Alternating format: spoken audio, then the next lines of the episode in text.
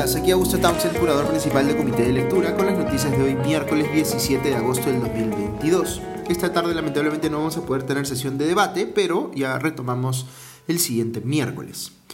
Pero vamos con las noticias. Un caso que ha vuelto a la palestra por cuestiones judiciales más que por canciones que se viralizan en las redes sociales es el de Martín Vizcarra. Ayer les comenté que el expresidente estaba tratando de anular vía una acción de amparo la inhabilitación de ejercer cargos públicos con la que lo había sancionado el Congreso. Esto pues para abrirse paso ante la posibilidad de que se adelanten elecciones y él pueda ser candidato. Pero les comenté ayer también que más allá de la sanción eh, de inhabilitación que le ha impuesto el Congreso, lo más relevante en el caso de Vizcarra eh, es que el Poder Judicial lo condene por los casos de corrupción en los que está presuntamente implicado. Pues bien, se acaba de conocer algo que es un paso eh, importante en ese sentido. El Poder Judicial aprobó el acuerdo de colaboración eficaz con Juan Manuel Hernández, ex ministro de eh, Desarrollo Agrario y amigo personal de Vizcarra, quien señala que fungió de intermediario para recibir coimas de empresas del famoso Club de la Construcción en favor de Vizcarra. Como sabemos, para ser colaborador eficaz se tiene que admitir un delito. Pues bien, Hernández ha admitido haber intermediado para que Vizcarra recibiera pues un soborno nada menos que de 1.3 millones de soles de la empresa IXA para la construcción del hospital de Moquegua. Esto le ha valido a Hernández eh, que solo le den a él un año de prisión suspendida y pago de reparaciones eh, civiles por el delito de cohecho propio. Pero uno presumiría que, si el Poder Judicial ya aprobó ese acuerdo de colaboración, debe haber algo de sustento en lo que Hernández afirma respecto de Vizcarra. De hecho, José Fernando Castillo, gerente general de IXA, también es colaborador de la Fiscalía y ha confirmado que Vizcarra les pidió ese dinero para adjudicarles la obra del Hospital de Moquegua no se pagó de golpe, sino de manera escalonada, según la tesis de la Fiscalía.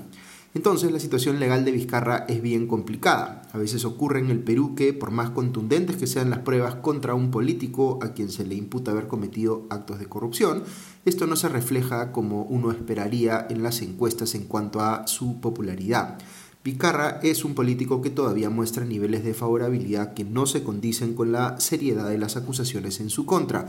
El expresidente ha desarrollado el arte del efecto teflón, de hacer pues como que no existen las imputaciones en su contra, sean por adulterio o por recibir coimas, eh, al que por supuesto está recurriendo también en estos días el actual presidente Castillo.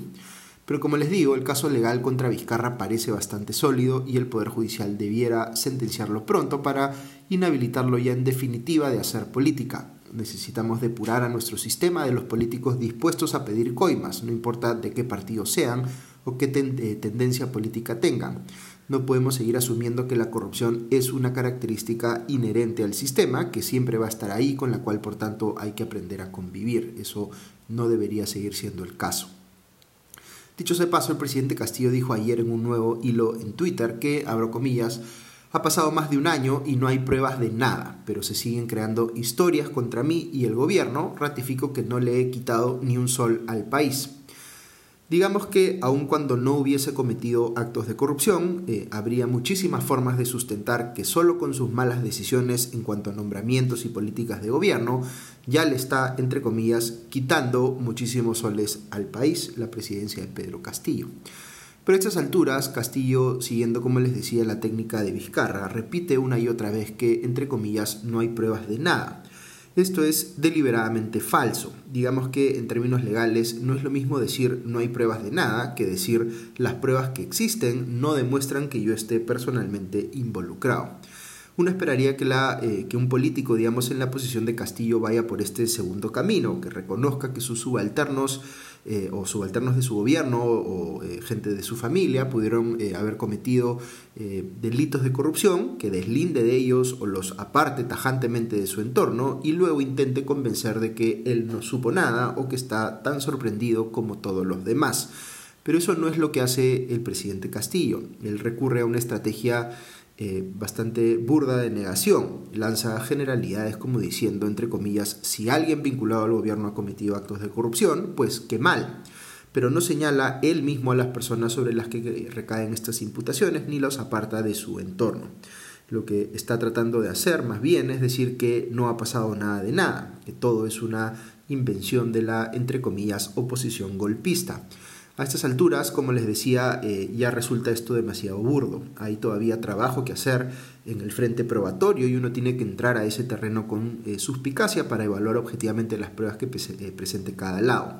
Pero decir así abiertamente que no hay pruebas en ninguna de las investigaciones, las seis investigaciones fiscales que se le ha abierto respecto de ninguno de los delitos que se le atribuyen, ya sea como autor o como cómplice, pues es flagrantemente engañoso. Es parte de la estrategia del presidente de decir, entre comillas, no hay nada que mirar aquí, todo es puro humo, cuando en realidad sí hay mucho que mirar ahí, para lo cual vale repetir por enésima vez, él no ha dado explicaciones razonables alguna, eh, digamos, eh, solamente evasivas y eh, victimización. Hablando de pruebas, leo esta mañana en una nota en La República que muestra imágenes de julio y agosto de este año en las que se ve a Walter Paredes Navarro, eh, transportando en su propio vehículo personal eh, a eh, gente de la empresa Las Palmas Contratistas Generales, que fue una de las que obtuvo en, su caso una obra por 30.9 millones de soles en Tacabamba, Chota, con presupuesto asignado por el ministro o ex ministro Juan Silva y el propio presidente.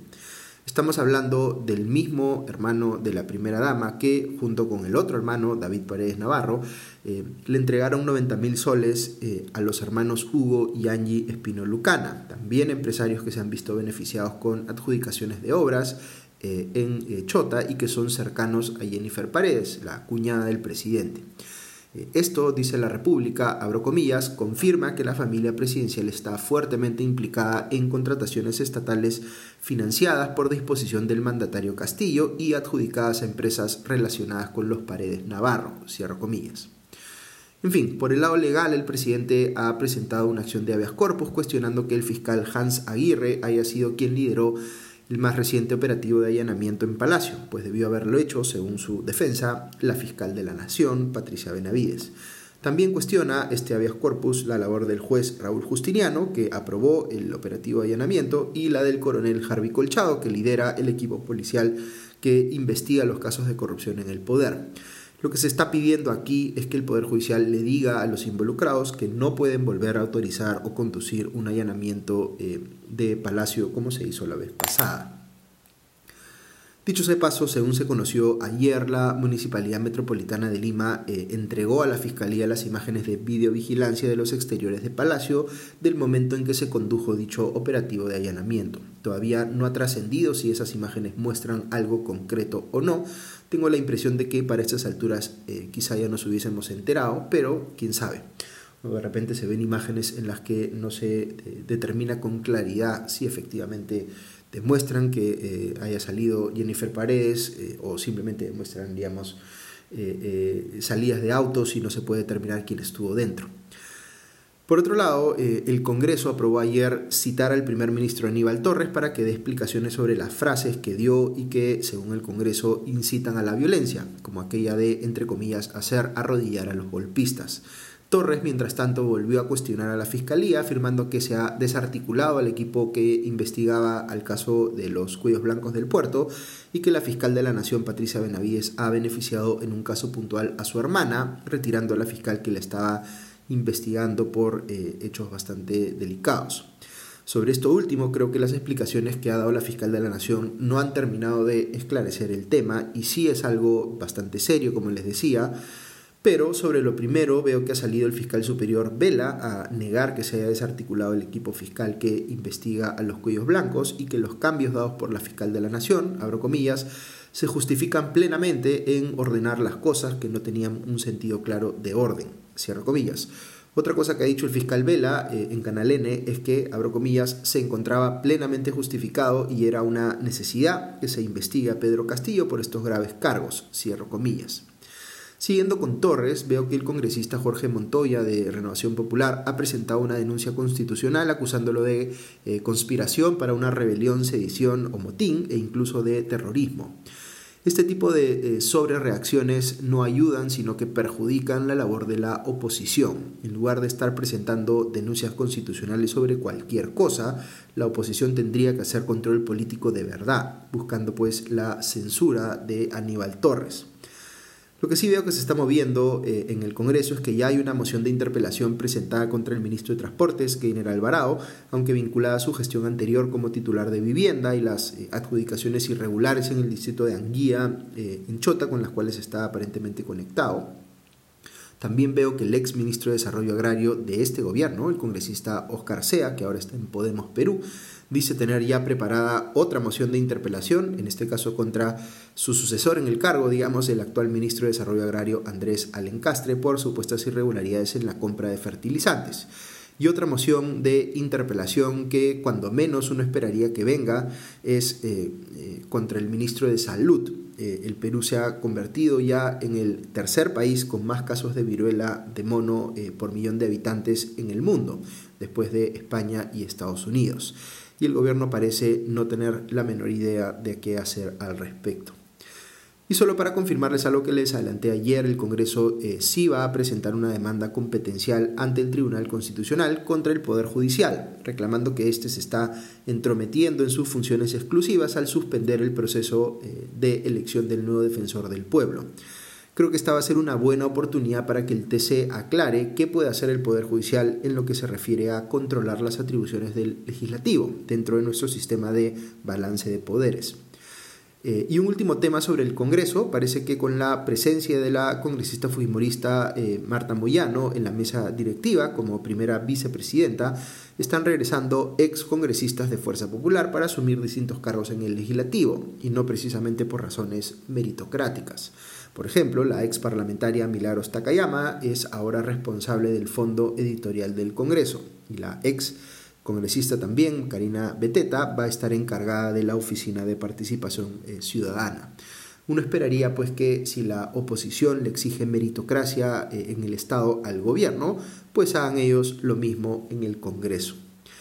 Muy bien, eso es todo por hoy, que tengan un buen día y ya nos escuchamos pronto. Adiós.